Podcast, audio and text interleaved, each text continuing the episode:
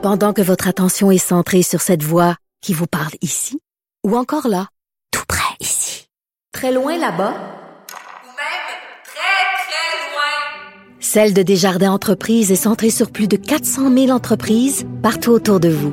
Depuis plus de 120 ans, nos équipes dédiées accompagnent les entrepreneurs d'ici à chaque étape pour qu'ils puissent rester centrés sur ce qui compte, la croissance de leur entreprise.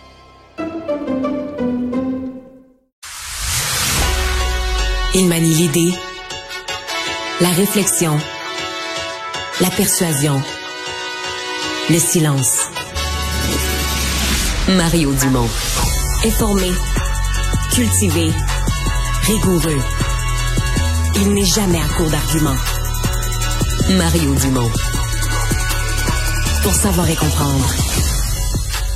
Bonjour tout le monde, bienvenue à Cube Radio en cette journée, oui, pleine de nouvelles, mais à la fin ici largement consacrée à Céline Dion. C'est comme ça que notre journée a commencé. Céline avait mis sur les réseaux sociaux euh, ce message concernant son état de santé, concernant cette maladie neurologique qui, euh, qui la frappe, maladie rare.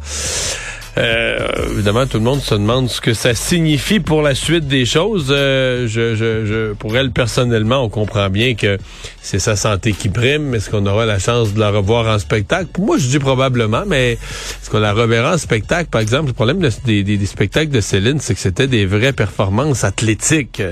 Euh, on sortait de là en disant, oui, elle chante extraordinairement bien. Le spectacle était bon, mais on disait aussi, c'est une athlète, là. dire ce qu'elle dépensait comme énergie. Est-ce qu'elle pourra faire des spectacles à ce niveau euh, avec son état de santé? Ça, c'est une autre question. Et tout de suite, on rejoint l'équipe de 100% Nouvelles. Vous regardez LCN. 15h30, c'est le moment d'aller retrouver notre collègue Mario Dumont. Salut Mario. Bonjour. Le ministre des Finances, Éric Girard, qui a présenté son mini-budget, mise à jour économique. Euh, selon lui, les risques qu'il y ait une récession, c'est 50-50. Euh, tout dépend du recul de l'inflation. Je sais que tu es économiste de formation, Mario. Es-tu de nature pessimiste ou optimiste? Ben, je suis plus pessimiste sur celle-là. Puis, mais non, mais je veux dire une chose. Euh, je, voyais quand même plusieurs économistes du secteur privé qui disent, ben, ce qui est son, ce qui est son scénario pessimiste à lui, euh, pour nous, c'est le scénario réaliste. Mais quand tu es au gouvernement, t'as pas le choix d'être un petit peu plus euh, pessimiste dans le pardon optimiste dans le propos parce que si le ministre est pessimiste, là, il, en fait, tous les gouvernements du monde, mettons une année où toute l'économie va bien, tout est parfait, tous les gouvernements du monde disent qu'il va y avoir une récession, ben six mois après, il va y avoir une récession. C'est pas aussi simple que ça. dire, tout le monde va dire, ah, tous les gouvernements vont venir une récession. Et moi, je, devais changer de taux, je changerai pas. Moi, je devais m'acheter telle affaire, je le ferai pas. tout le monde va se mettre sur les freins. Euh, les entreprises qui, qui, avaient prévu un nouveau projet d'investissement, ben, vont, vont toutes mettre ça sur la glace en attendant. Et c'est aussi fou que ça. Là, donc, le gouvernement peut pas, lui, euh, être le propagateur de ce pessimisme. Il faut quand même qu'il ait l'air connecté sur la réalité, ce qui est le cas aujourd'hui, en disant, regarde, on le prépare, le scénario d'une récession, mais on l'annonce pas. En même temps, euh, dans un contexte de plein emploi, comme on vit présentement, La différence n'est pas si gigantesque. Mettons là, pour prenons une famille de la classe moyenne, ce qui les a frappés cette année de plein fouet, c'est la hausse du prix de la vie, du coût de la vie, pardon, et les taux d'intérêt dépendamment d'où ils en sont dans leur vie que leur hypothèque, mais les plus jeunes, ceux qui commencent à payer une hypothèque ou qui ont acheté récemment, sont frappés de plein fouet. Si en 2023, dans les six premiers mois, on avait une récession, bon, la croissance économique est à moins 0,6. Euh, je, je profite de l'occasion je t'interromps un instant parce que euh, on me dit que du oh, côté de Québec solidaire, oui, il y a une première réaction à cette mise à jour économique. C'était pas Gabriel Nadeau-Dubois, mais c'est le critique en matière d'économie. Alors allons-y en direct. de moins dans les coffres sur quatre ans? Sans côté que le gouvernement prend des sacrés risques. Si le scénario de récession se matérialise, on parle d'un 5 milliards de plus à ajouter à la dette. On a connu la rigueur budgétaire de Philippe Couillard. Aujourd'hui, on a les baisses d'impôts et l'optimisation de François Legault. Qui va perdre sa job? Quels programmes vont passer à la trappe? Quels services aux citoyennes et aux citoyens vont disparaître? On ne sait pas. Mais il y a deux choses qu'on sait certainement tous les Québécois et les Québécoises vont perdre des services et 2 millions d'entre eux ne gagneront rien des baisses d'impôts, alors que 100% des mieux nantis vont en bénéficier. Ensuite, au niveau de la hausse du coût de la vie, qu'est-ce que le gouvernement de la CAQ annonce aujourd'hui? Rien de nouveau. rien de nouveau pour les logements, rien de nouveau pour les travailleuses et les travailleurs, rien de nouveau pour le transport. Pourtant, nous avions fait des propositions concrètes, hausser le salaire minimum, geler les tarifs gouvernementaux, indexer deux fois par année les prestations des Québécoises et des Québécois, et un fonds d'urgence pour les sociétés de transport dans la STM. Encore une fois, rien de, cela ne se trouve dans notre mise à jour, rien que du réchauffé, à part pour les aînés, il n'y a rien de sérieux pour aider les gens et nos services pour passer l'année 2023. Je peux vous dire une chose, les quatre prochaines années vont être celles de l'imputabilité du gouvernement de la CAQ. Et en ces temps d'inflation et de crise économique, Québec solidaire sera au rendez-vous. Je passe maintenant la parole à mon amie Christine, qui est notre critique pour le Conseil du Trésor. Merci Arun. Euh, bonjour tout le monde. Donc, ce qu'on nous annonce aujourd'hui, entre autres choses, c'est une optimisation des dépenses de 4 milliards sur les quatre prochaines années. Entre autres, par une réduction des effectifs, une révision des programmes. Ça représente 1% des dépenses de l'État. Et la CAQ nous dit qu'aucun des services sera affecté, comme le disait à l'époque Philippe Couillard. On nous ramène aujourd'hui l'idée qu'il y aurait encore du gras à couper au sein des dépenses de l'État. Et moi, quand j'entends l'état d'épuisement des travailleurs, des travailleuses du secteur public, quand j'entends la détresse des citoyens qui se présentent dans nos bureaux, qui attendent des services parfois depuis des années, euh, je pense sincèrement qu'on est rendu jusqu'à l'os, puis qu'il n'y a plus rien à couper. Avec l'inflation, avec les hausses de salaires qui vont être nécessaires dans les négociations du secteur public, avec l'augmentation nécessaire aussi des services en éducation pour permettre aux jeunes de se remettre de ce qu'ils ont vécu dans les dernières années, avec le vieillissement de la population, avec la hausse des coûts en infrastructure, je pense que c'est impossible de couper 4 milliards dans euh, les dépenses de programme sans couper dans nos services et sans laisser nos infrastructures se dégrader. On manque de monde partout, qui on va couper, quel programme on va couper, mystère. Et quand en plus on ajoute à ça effectivement la, la baisse d'impôts qui nous est annoncée, ça commence à faire pas mal de milliards en moins pour assurer des services décents à la population.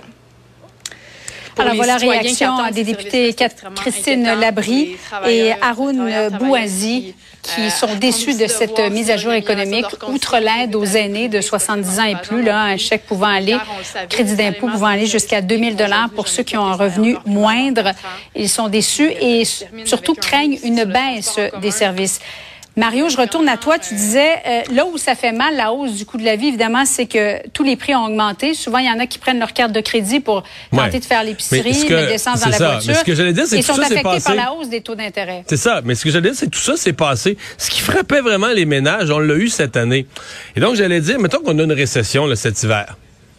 Mettons que la, croissance économique est de moins 0,5% un demi de 1% et que... Euh, les ménages ne perdent pas leur emploi parce qu'on est en, on est en pénurie de main-d'œuvre partout, puis tout ça, puis tout le monde. Est-ce que les gens vont vraiment le sentir? C'est pour ça que je dis que dans le passé, le mot qui faisait peur, c'était le mot récession.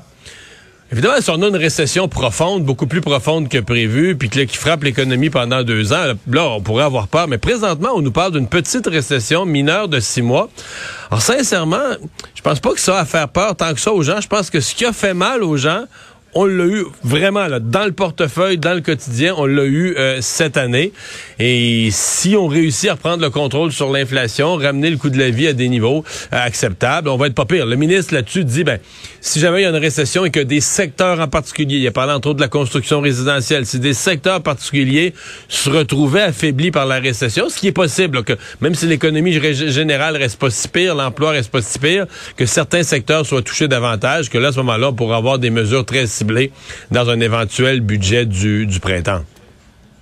Il y aura la réaction euh, du Parti libéral et du Parti québécois un petit peu plus tard, là, à 16h et 16h30.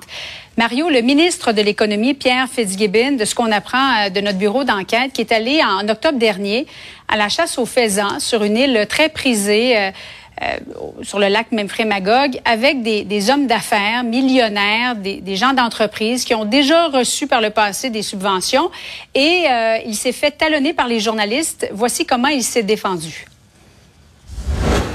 Je trouve ça un peu ridicule. Mais les bon, on, parce que... demande quand même une, enquête. Ben, je, suis content.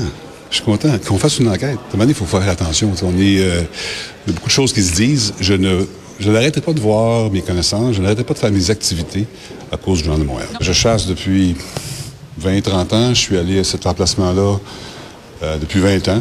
Euh, j'espère pouvoir y retourner. J'ai des bonnes connaissances que je vois régulièrement. C'est une activité privée. Bon, il y a le ton de M. Fitzgibbon qu'on lui connaît. Mario, mais jusqu'à quel point il devrait être plus prudent avec ses activités sociales? C'est bien compliqué, hein. Euh, moi, je peux pas vérifier ça. Je sais pas s'il fait ça depuis 20 ans, mais j'ai pas de raison de pas le croire. Là, il l'affirme. Est-ce qu'une activité que tu as faite toute ta vie, quand tu s'en vas en politique, tu la fais plus? Euh, des connaissances du monde des affaires euh, qui, qui, sont des amis de longue date. bon, est-ce que ces gens-là... Parce qu'au Québec... T'as pas bien ben de gens d'affaires ou de chefs d'entreprise. Quand on dit qu'ils ont reçu des subventions du gouvernement, euh, tout le monde en reçoit. Il y a tellement de programmes. Tout le monde en a reçu. Mais oui, il y a tellement de programmes au gouvernement sur toutes sortes d'affaires. C'est pas nécessairement des, des, des, des, prêts ou des subventions gigantesques, mais tout le monde reçoit des, des, des aides du gouvernement de différentes formes. C'est que c'est assez compliqué. Bon, il, il s'aide pas là, tu sais, la relation qu'il a développée avec la commissaire à l'éthique, etc. Là, on comprend très bien qu'il ne s'aide pas. dans ce cas-ci, on se comprend que ça fait euh, sais, mettons, monsieur, madame, tout le monde, ben, même, pour moi, moi, je veux dire, on n'imagine pas ça. Moi, moi j'ai le film dans la tête, l'image des gens avec le costume un peu traditionnel de chasse, puis le corps français le matin là, pour partir la chasse aux faisans sur une île privée c'est un loisir, on se comprend. Là, mais c'est parce qu'il en fait partie du club des millionnaires. Là. Il est ministre de l'économie parce qu'il aime ça faire des deals, parce qu'il en a fait toute sa vie, mais il en a fait des bons. Là. Il est pas pauvre. Là. Donc, il, on dit le club des millionnaires, mais il est dedans, là, qui se font une chasse sur une île, puis tout ça. Fait que, tu sais, s'il y a un point où avec Pierre Fitzgibbon, bon, je comprends que l'opposition, c'est évident ce qu'il allait faire. Il allait demander une enquête du commissaire à l'éthique. C'est comme 1 et 1 égale 2. C'est sûr qu'il allait faire ça. Mais il y a un point avec Pierre Fitzgibbon qui est comme à prendre ou à laisser. C'est-à-dire que si euh, François Legault est tanné de ça, puis tout le monde est tanné de ça, ils vont lui dire va-t'en chez vous, puis ils vont retourner faire de l'argent ailleurs. Si on pense qu'il est utile pour créer des emplois, attirer des investissements, puis développer du Québec, l'économie du Québec, on le garde. Mais on l'a vu ce matin. Là, lui, il s'en fout. Euh, il s'en fout des journalistes. Il s'en fout. Il va promener. Mais le, le ton qu'il a, euh, Mario, méprisant et qui n'a pas l'air de comprendre finalement le travail des journalistes, pour qui leur travail, c'est de poser des questions. Il n'y aurait pas lieu d'améliorer cet aspect-là de M. Fitzgibbon? C'est certain. C'est, mais c'est certain que la réponse à ta question, c'est oui, il s'aiderait. Mais en partant, avant même les journalistes, il se serait aidé si, au départ il avait dit à la commissaire à l'éthique elle a un travail très important à faire tu sais il l'envoie promener elle ne connaît rien là-dedans le monde des affaires elle sait pas comment ça se passe Fait tu sais, avant même les journalistes, ils se Et je m'empêcherai pas de voir mes amis pour le Journal de Montréal. Ben, c'est ça. Donc, euh, c'est ça. Euh, Puis, la commissaire à l'éthique va probablement se pencher. Ça va être quoi, sa 5, 6e? J'ai perdu le compte, excusez-moi. Euh, je, je, pense qu'il y a eu trois blâmes. non, mais, je parle d'enquête. Cinq ou six enquêtes. Oui, c'est cinq ou six. Ouais. Bon, ben, c'est ça. Ben, il n'y a, pas l'air de s'en soucier, de toute façon. Ben, non. Puis, ce qu'on a vu quand même, c'est que jusqu'à un certain point, tu sais, aux dernières élections, il euh, y a bien des gens qui ont pas voté CAC parce que, tu sais, donc ceux qui sont contre la CAC reprochent ça, puis les autres ont comme accepté le personnage avec ses contours. Euh, donc c'est, mais est-ce que François Legault un jour va se tanner de ça? Est-ce que ça va devenir fatigant? Mais tu sais, aujourd'hui. Euh, le scandale, mettons, la période des questions, les partis d'opposition même pas ouvert la période des questions avec ça. Ça veut dire qu'ils ont pas vu qu'ils avaient vraiment... Oui, ils demandent une enquête du commissaire à l'éthique, mais ils ont pas vu qu'il y avait vraiment euh, une matière. C'est... Ben, donc ça fait pas ça fait pas un loisir du peuple. T'as pas grand chance de rencontrer t'as pas grand chance de rencontrer des électeurs puis de serrer des poignées de main quand tu vas à chasse au faisant sur l'île de la province. en terminant Mario là, parce qu'on doit se laisser, mais ça n'a pas l'air très difficile, hein, parce qu'il y a 6500 faisans qui sont partis de l'Ontario, qu'on a déposés sur cette île-là pour pouvoir chasser le faisan. Alors, ça a l'air d'être assez facile de pouvoir en, trouver ou en chasser quelques-uns. On pêche dans une euh, pisciculture. oui. Merci beaucoup, Mario. Salut.